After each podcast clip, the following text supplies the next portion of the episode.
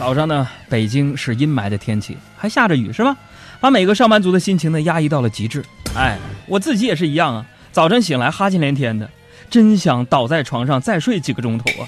但是几分钟之后收到的一条短信改变了我啊！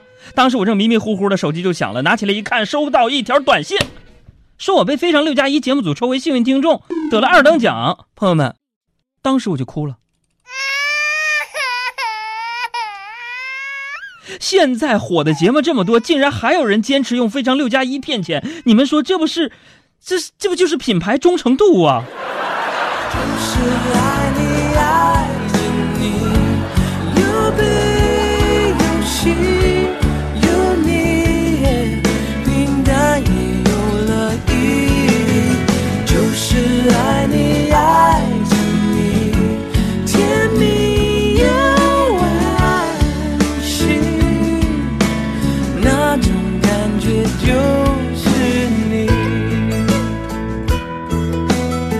加油歌，来自 David 陶喆的《就是爱你》。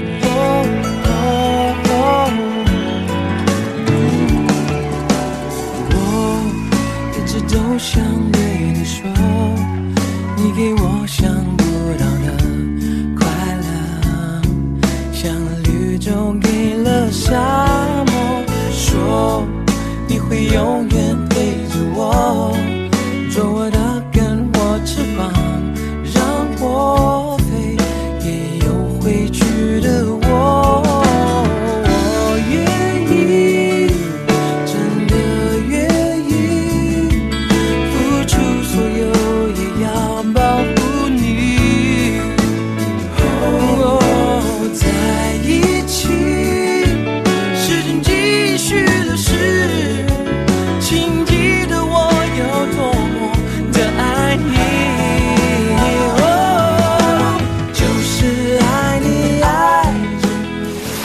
那么此时此刻哈，听着歌上半时段，不如呢，我们就和大家再来玩一个我们节目中经常和大家玩的经典游戏，那就是来编织一幅我们海洋现场秀此时此刻的收听地图。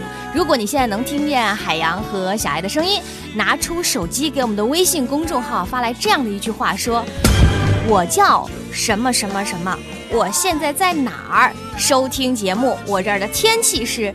晴天儿、下雨、大热天、桑拿天儿，或者是大暴雨，来编织一幅此时此刻海洋现场秀听众的收听地图。现在拿出你的手机啊！如果您现在正在开车的话呢，那就把车停路边儿，或者呢是等红灯的时候啊，注意安全的情况下给我们发送过来。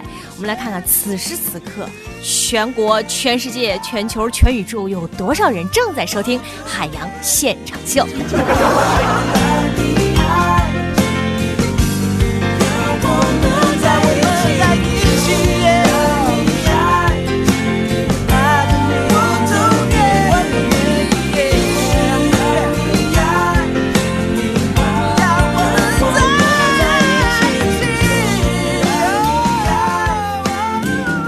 海洋现场秀，甄选海洋精华，清除暗沉，呵护肌肤，谁听谁皮肤好。哎呀，这个昨天呢，有听众发微信，觉得说咱们俩太辛苦了，要我们跟领导反映一下，是吧？至少让我们在直播间可以喝口水，是不是？嗯。当然，我在节目当中有回复了，你别反映了，没用，是吧？我就是领导。虽然说呢，我现在是个小领导了，但是真的，我想说什么呢？就是霸道总裁其实有的时候是不好当的。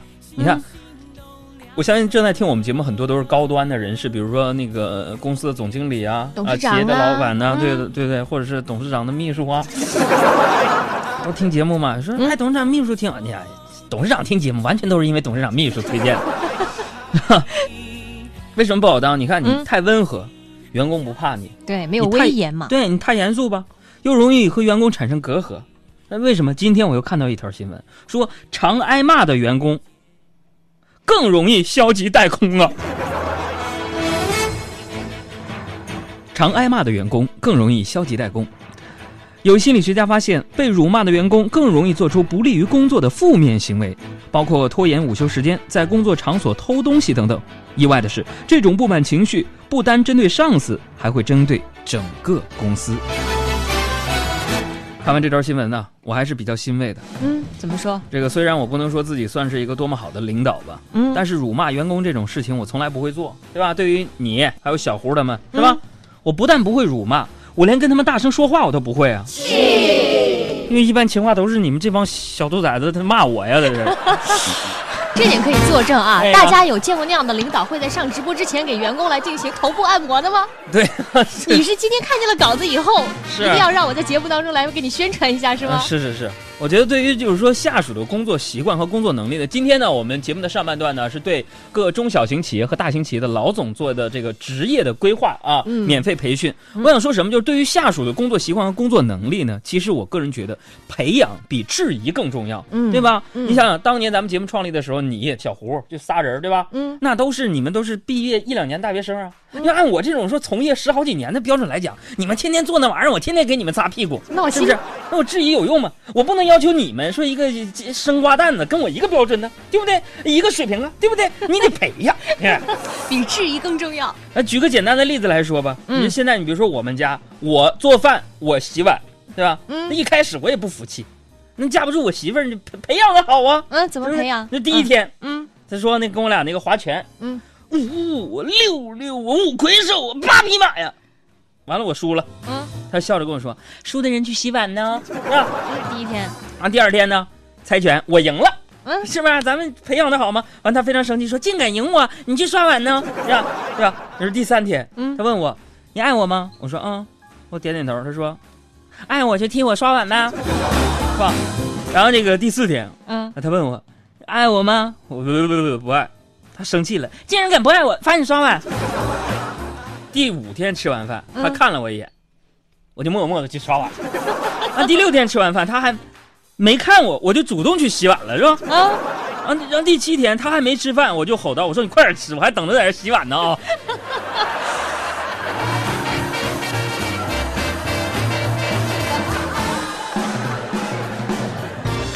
所以嗯，你们看，好的习惯跟工作能力，就是这样式培养出来的。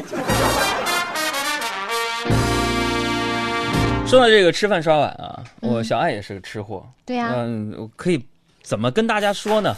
小爱呢，其实是我们工作室当中最能吃的，呃最能吃的，然后呢，她是最辛苦的，因为海洋工作室作为中央人民广播电台最早成立的一个主持人的工作室来讲，嗯小爱就是我们的元老，就是我们的功勋，对吧？嗯所有的很多的工作，大部分细致工作都由小爱同学来完成的，才让你们听到这么好听的节目。没办法，因为海洋遇到细节、遇到数字、遇到表格啊，这是你们没看过海洋抓耳挠腮的那个情景，真是一绝。啊，我不报了，行不行？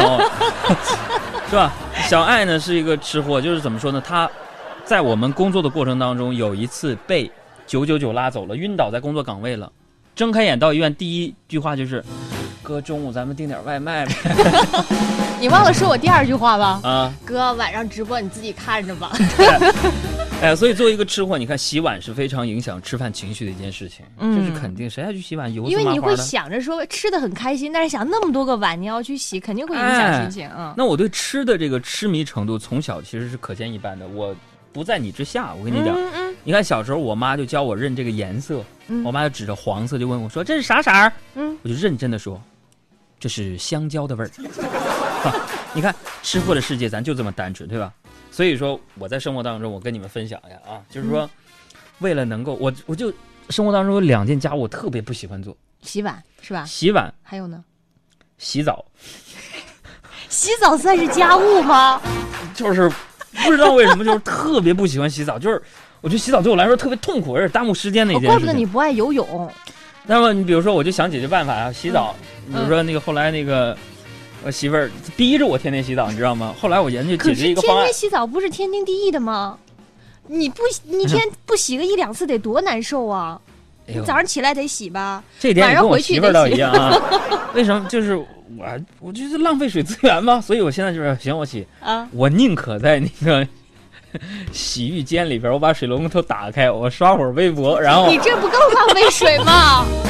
然后这是一个事儿。然后，为了减少这个不刷碗，我最近又想出了一个办法，嗯，什么办法？我出去蹭饭。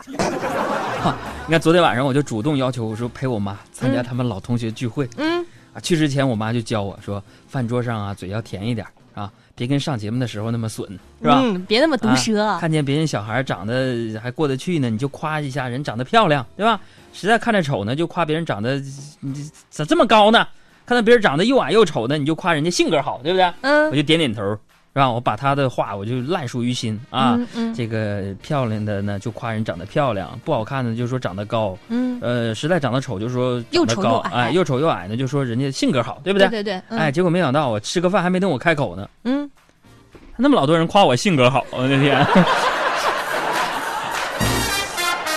哎，说的没错，你性格是挺好的，从来不辱骂员工。是啊，然后你说这是要说我妈他们那些老同学呀、嗯你还真别说，我觉得这个五零后、六零后啊，真是最幸福的一代，嗯，是吧怎么说？混的都不错，啊，嗯不少做生意的，家底儿也特别丰厚嗯啊。完了就跟我说，哎呀，你真是海洋啊？啊是，哦啊，海洋先生就啊。啊，哎呀，我妈在那儿 是我儿子青蛙桶、啊，出了本书，哎，给你叔叔阿姨你都给他们寄两本啊。哎呀，就觉得特有面儿嘛，特别自豪嘛。啊，就说喜欢听我节目，啊，觉得说那个小海洋啊，你风生水起呀，啊，不像你那个爹呀，是吧？这说这话这大爷呢，当时暗恋我妈妈，是吧？然后呢，我就有点不好意思，我就非常谦虚，我说，哎呀，这个叔叔阿姨啊，呃，我们主持人呐赚的少，你们知道吗？穷人多不容易吗？完，那些阿姨啊叔叔就频频点头说，嗯嗯，啊，知道知道，叔叔阿姨知道，就是因为当穷人太难了，所以我们都当有钱人了。你说他们这叫啥呀？叫啥？拿小刀划我一个大口子，在口子上面撒盐。别让昨天在你伤口狂妄的撒野，一碰就痛，一想就悲，爱一变就人老了好几十岁。别让昨天在你伤口狂妄的撒野，冲掉心中爱